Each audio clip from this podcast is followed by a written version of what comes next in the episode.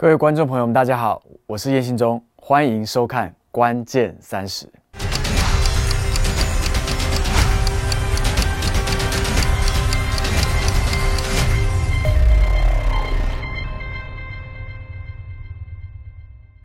过去你可能会觉得十五到二十年被称为是一个世代，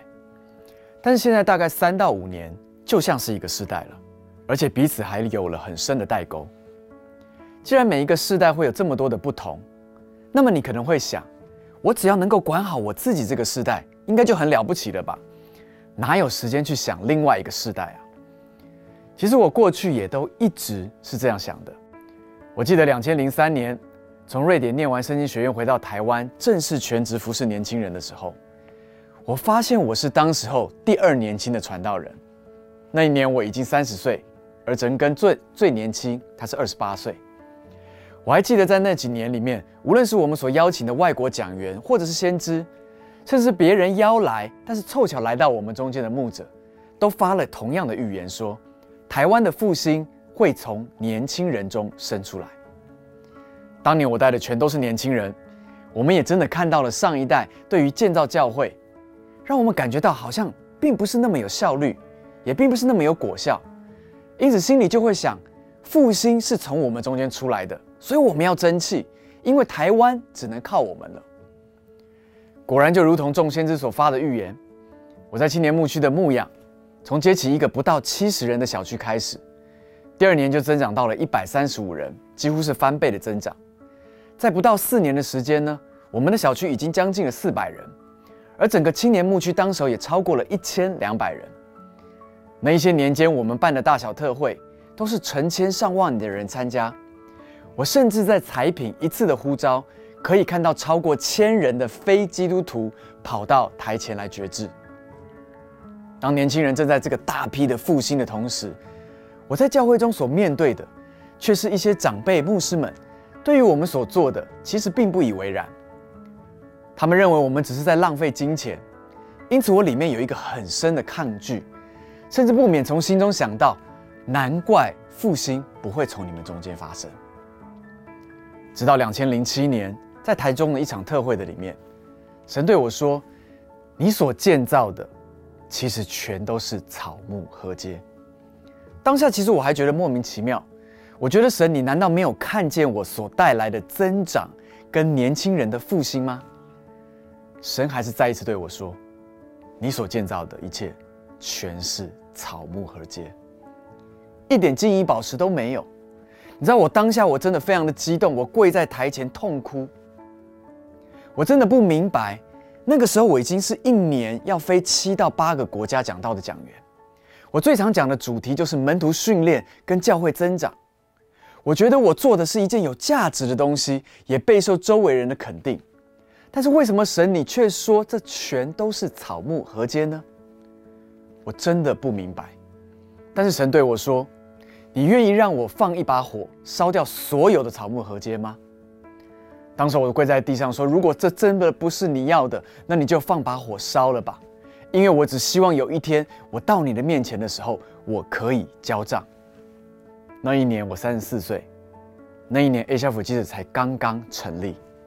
那一年我结婚不到一年，而且我的太太正怀着第一个孩子，而那个时候我哭着打电话。回到台北给我的妻子，我告诉他，神告诉我过去所建造的全部是草木禾秸，而且神放了一把火烧掉了，全部没了，什么都没了，所以我们什么都没了。你知道我哭得非常的伤心，而我的太太从来没有看过我哭泣，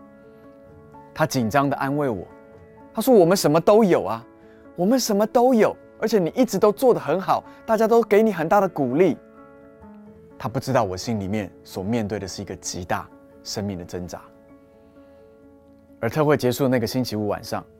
我召集我所有的小组长跟核心同工，我跪在他们前面，告诉他们，过去我所建造的原来都是草木禾秸。我非常的抱歉，请他们能够原谅我。但是你要知道，在当时那个年代，是一个非常顺服的年代，他们都听不懂我在说什么。他们说：“信用哥，你没有错的。”但是我告诉他们：“你们不要再跟我了，你们可以去跟随其他的牧师，因为我想要重新再来。”他们全部都跪在我的周围说：“我们永远跟着你。”在我看似好像什么都没有的时候，甚至被称为成功的教会牧养的时候，神却在那个关键的时候放了一把火，烧掉了一切我以为建造的。那时候我才真正清楚发现一件事情：原来当我里面的动机并不纯正的时候，我以为我是全然为神，其实我里面还是有骄傲的。虽然我是增长最快的牧区。但是我的里面还是充满比较的。我发现，我里面爱人的心还是不够真实。我的尊荣也并不是全面性的。我发现一切的事工，就算做得再好，若不是出于神的，其实一点价值都没有。一切的增长，若不是出于爱，那么不过就只是表现。一切如果对上一代的选择性尊荣，根本就无法承接产业。因此，神带我回去看见的圣经里面记载了许许多多的家谱。你知道，过去我都是快速的翻过那些家谱，甚至跳过，甚至在纳闷为什么圣经要记载这么冗长的族谱呢？谁生了谁？谁生了又又生了谁？到底有什么重要呢？但是当神打醒我的时候，我看懂了这个美好的计划，就是神在乎每一个世代。他从来没有只招呼一个世代，他是呼召世世代代。他在乎传承，他用族谱告诉我们：若是没有上一个世代，也就不会有我们这个时代。所以在旧约的里面，如果真的要我选一个人来跟随的话，我想我最想要跟随的会是大卫，因为他打倒了巨人，他能够把一群乌合之众带来，而且变成一个伟大的团队。他真的是一个伟大的君王。到今天，以色列都还是用大卫之心做他们的国旗来纪念他。最重要的是，他被神称为合神心意的人。但是，你有没有发现，在圣经上面，他一直被称呼为耶西的儿子大卫？你知道，大卫在极伟大的时候，圣经仍然提醒大家，这个伟大的君王大卫是从耶西而生的。但是如果你有注意到耶西，其实，在圣经里面被记载的篇幅相当的少。圣经有说过，这个人年老，是众人受敬重的。但是同时，最大篇幅形容他的，却不是一个很好的故事。这个故事说到，当撒母耳来到耶西家要高以色列的下一个君王的时候，耶西只找了他的七个儿子，而忘记了他还有第八个儿子大卫，而没有叫他回来。当然，忘记这个可能性真的不大，他不可能老到忘记自己有几个儿子。所以，另外一个可能就是什么呢？就是打从他的心底就认为大卫跟他的哥哥们比起来是不重要的，所以根本就没有准备要找他回来。不过，耶西是如何想的呢？或是他是否有偏心呢？我想，神仍然在圣经里面尊荣大卫，是从耶西而出的。没有耶西，就没有伟大的大卫。神在告诉我们，世代要传承，生生不息，每个世代都是重要的。经过了那些年被神的破碎，经过了天国文化的复这个恢复，不久之后又有先知对我们发预言了。他又再一次提到，如果我们年轻的这个世代呢，可以自己出去建造教会，将会比现在的教会更加的荣耀，更加的伟大。虽然那个时候我们真的很渴望建立一间更加符合我们的想象、更有影响力的教会，但是我们都知道，若是要我离开我们的家，离开我们的上一代，离开我们丰盛的产业，那个绝对不会是神的心意。因为神要我们尊荣上一代，成全下一代，没有什么能够比得上神的心意。如今增长或是影响力，不再是我们所追求的。我们相信那些都只是我们尊重神的心意，不再去比较，不再骄傲，不再只是看事功，而是单单在乎人之后，神会自然给我们的赏赐。举一个例子来说，过去跟随着我当当年青年运动的领袖们，现在都已经成家了，他们看着我生三个孩子，他们几乎都生三个孩子，甚至还有人生超过我，生到四个孩子。我想跟大家分享，后来我们分成了社区区之后呢，最早开始的两个亲子小组，这两个小组里面的成员呢，几乎都是我过去所带的一群小组长。因着结婚生孩子之后呢，为着他们能够更加专注他们的职场跟家庭，我就让这群小组长都能够卸任他们原来的小组。记得当时我去到好多小组，告诉他们，现在你们的小组长生孩子了，我就问他们。当一个家中的父母太过忙碌的时候，是否家中的哥哥姐姐们需要开始帮助父母来承担责任？感谢主，这些组员都非常的成熟，过去也都有接受很好的装备，所以他们都很自然的接起了小组长的责任，因为他们知道，若是有一天他们也会碰到相同的状况，就是当他们结婚生子之后，他们也会希望他们周遭的人能够懂他们那时候的辛苦。因此，这些小组长们就拉起来，成为了一个新的亲子小组。我大约陪伴了他们两年，他们清楚知道我爱他们，为他们所做的决定，不只是在小组上面的改变，我们也为他们成立了幼儿施工，也成立了儿童施工。这一切都是为了让这个家庭的伟大能够持续继续，而不是只是停留在过去的学生时代。每一次我去到不同的教会。跟他们分享天国文化是以家庭为根基的文化的时候，我就讲出我实际在牧区里面落实这个文化的方式，他们都觉得不可思议，因为他们认为应该是一日小组长，终身小组长。但是对我来说，健康才是我所重视的。众教会通常都会问下一个问题，就是这样人数不会有很大的震动吗？我告诉他们，是的，是会震动的。我们的人数从我整合接下社群区之后，不到两年，马上就增加两倍。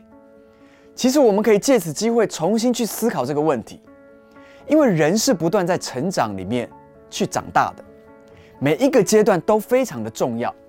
学生的阶段呢，就是被装备在校园里面要干一番大事，因为他们拥有最多的时间，能够交到最多的朋友，就是在这个阶段。他们其实够大了，他们其实可以自己带领自己的同才，因此我们需要放手，让大学生、研究生带领他们的同才。有一些大专生可能去带高中生，去带国中生，而国中生呢，又可以去带小学生。我国二的女儿已经在儿童主日学带领敬拜跟分享故事好多年了。你知道，我们不要小看自己年轻，也不要小看下一个时代年轻。在提摩太前书第四章第十二节这边说到，不可叫人小看你年轻，总要在言语、行为、爱心、信心、清洁上面都做信徒的榜样。你知道，当时候保罗鼓励提摩太，大概只是一个十八岁到二十岁左右的提摩太，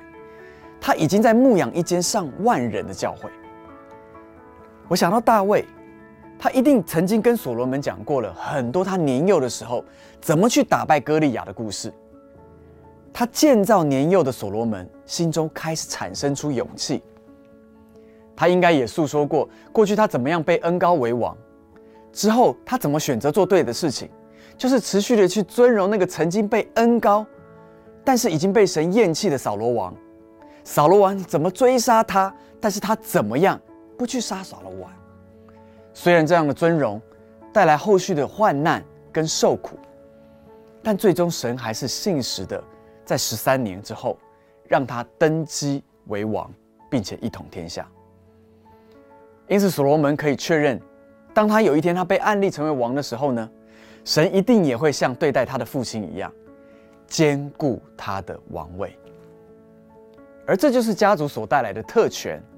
也是家族所带来的安全感。最后，让我告诉你为什么我超级佩服这些亲子小组的组员。知道这些都是两个到四个孩子的父母亲，在职场他们都拥有很好的工作。每一次到了彩品，他们就会抢着要到彩品阁迎来服侍。但是你要知道，夫妻只能选择一个人来服侍，而另外一个就必须在家照顾孩子。到最后，他们自己都开始有一个默契，就是每一年他们要轮流。他们过去不只是在自己的年轻岁月里面，他们参与了学生的复兴，如今他们都已经接近四十，甚至超过四十岁，他们可以感同身受过去我是怎么照顾他们家庭的，他们也可以感受到我是如何在乎下一代的复兴，因此他们也积极的参与在为着下一代的学生运动的理念，这就叫做传承，这就是世代传承的美好。因此，圣经的经文里面告诉我们说，这代要对那代颂赞你的作为，也要传扬你的大能。我相信真正的复兴是世世代代的，真正的复兴是有上一个世代愿意为着下一个世代，而下一个世代愿意来尊荣上一个世代。一个健康的教会，必须要每一个世代都被重视，不能轻忽哪一个世代。或者是只重视某一个时代，我相信神要我们世世代代来尊荣他，也尊荣他所创造的每一个时代，好不好？让我们一起低头，我们来祷告。亲爱的天父，我们来到你的面前，主，我们渴望每一间教会都是健康的，我们渴望看见